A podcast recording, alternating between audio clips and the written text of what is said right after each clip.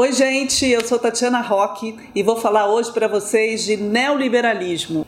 Além da concorrência, outro conceito fundamental do neoliberalismo é o de capital humano.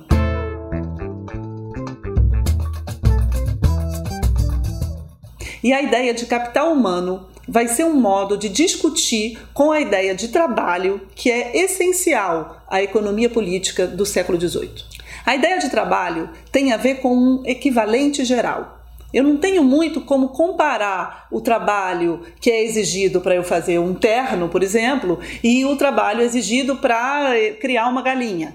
Então, a maneira como a economia política clássica compara esses trabalhos é a partir do tempo de trabalho. Então, é o tempo de trabalho que permite medir o trabalho envolvido na produção de alguma coisa e realizar essas trocas. O trabalho é tido, portanto, como uma, como uma mercadoria. Ele é considerado abstraído da natureza do trabalho e reduzido ao tempo de trabalho. Então, o trabalho ele é uma abstração ele é uma mercadoria. Ele não é apreendido na sua concretude, na sua qualidade, na relação de cada indivíduo com o seu trabalho. Ele é reduzido ao tempo de trabalho ou à força de trabalho. Para o Marx, por exemplo, essa é uma consequência da lógica do capital, uma consequência ruim da lógica do capital. Já para os neoliberais, não. Para os neoliberais, esse modo de conceber o trabalho é um defeito da economia política, do modo como a economia política entende o que significa trabalhar. E eles vão fazer da economia uma ciência do comportamento humano que tem a ver com a seguinte pergunta: como obter mais ganhos dos poucos recursos que eu tenho? A economia vai ser uma ciência das escolhas que os homens fazem sobre como alocar os seus recursos, que são raros, para obter maiores ganhos. E como essa atividade humana é vista como aquilo que permite que uma pessoa obtenha uma renda, ela é denominada capital, porque afinal de contas o que gera renda é capital. E como aqui o que vai gerar renda são as minhas capacidades, minhas habilidades físicas, psíquicas, emocionais, etc., isso se chama capital humano.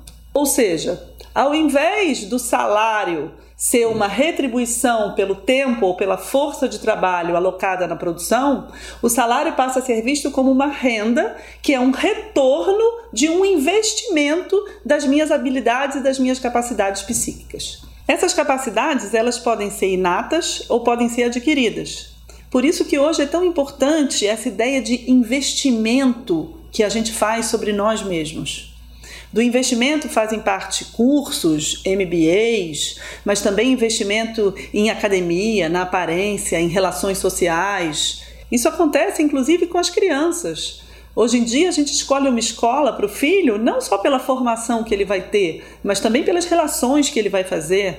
O tempo que os pais passam com os filhos é muito importante. As viagens que essa criança faz vão ser um diferencial quando ela crescer, porque vai dar um capital diferente para essa criança.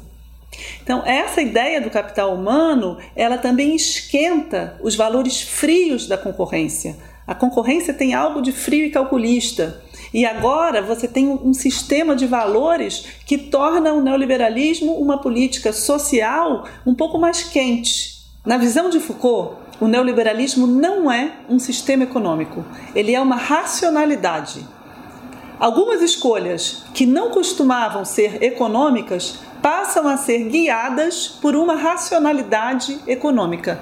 O homem é fonte da sua própria satisfação e, para isso, ele não deve parar de investir em si mesmo como um capital. E o que é interessante politicamente nessa abordagem de Foucault?